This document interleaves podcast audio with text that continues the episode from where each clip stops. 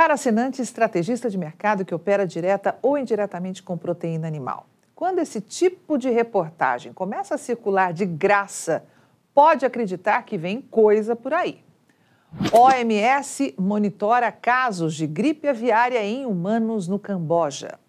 Segundo a reportagem, a Organização Mundial da Saúde monitora dois casos de infecção em humanos por influenza H5N1, vírus causador da gripe aviária, após notificação do Ministério da Saúde do Camboja. De acordo com a entidade, os episódios foram registrados em duas pacientes do sexo feminino uma jovem de 20 a 25 anos e uma criança com menos de 5 anos. Uma delas morreu. As infecções ocorreram na província de Kampot e a vítima fatal apresentou sintomas de tosse, falta de ar e febre em 19 de novembro e foi internada no dia 23. Três dias depois, veio a óbito. O outro caso notificado foi confirmado por meio de uma busca ativa relacionada com o primeiro episódio. A investigação da vigilância epidemiológica apontou que as duas pessoas tiveram contato com aves domésticas infectadas no mês passado. Pois bem, vamos a alguns fatos. Como você já sabe, é rara a ocorrência do vírus em humanos. Para isso, a pessoa precisa ter contato e manipular restos de uma ave que morreu devido à doença. Mas agora, a OMS está divulgando apenas que o causador da gripe aviária pode causar de infecções leves do trato respiratório superior até quadros graves ou levar à morte. Entre os sintomas estão conjuntivite, sintomas gastrointestinais, encefalite e encefalopatia. Em fevereiro deste ano, o diretor-geral da OMS, Tedros Adhanom Ghebreyesus, emitiu um alerta sobre uma possível epidemia de gripe aviária diante do que é considerado o pior surto da doença desde 1990. Mas você acha que acabou? Claro que não, meu amigo. Tem mais, muito mais. A OMS informou que neste ano foram notificados seis casos da doença no Camboja. De 2003 até novembro deste ano foram registrados 882 casos, infecções em humanos e em 23 países, que resultaram em 461 mortes.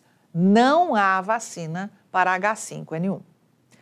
Agora responda: a morte dessas pessoas foi de fato causada pela gripe aviária ou elas já tinham problemas respiratórios e vieram a óbito por conta de outros vários vírus que estão por aqui desde que o mundo é mundo?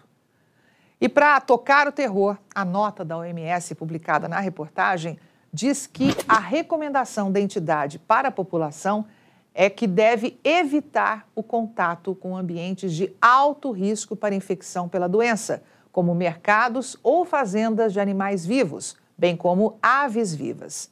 Assim como em outras doenças infecciosas, é recomendado manter a higiene das mãos por meio de lavagens frequentes ou uso de álcool em gel.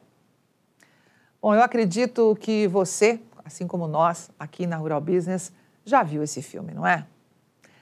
Dito isso, o mês de novembro fechou com um novo aumento no volume exportado de carne de frango in natura dos frigoríficos instalados aqui no Brasil. Os dados que foram divulgados na tarde desta sexta-feira, 1 de dezembro, estão sendo investigados pela equipe de pecuária aqui da Rural Business. E o que já podemos adiantar é que em novembro foram embarcadas 356.340 toneladas, o que indica um aumento de 5% frente ao visto no mesmo mês de 2022.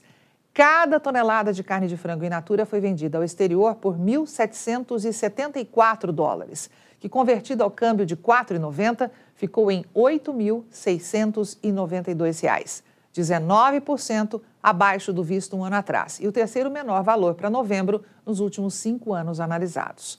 Isso gerou um faturamento de 632 milhões e 130 mil dólares, ou 3 bilhões e 100 milhões de reais, queda de 15% em um ano. E lembramos que nas projeções e fechamentos da balança comercial de carnes in natura para frangos estão incluídas as carnes in natura de peru e de pato. E os dados que acabamos de apresentar são preliminares e passíveis de alterações, pois, segundo normas do Ministério da Economia, responsável pela aferição das exportações originadas do Brasil, Os números podem ser considerados consolidados somente em fevereiro do ano subsequente aos embarques.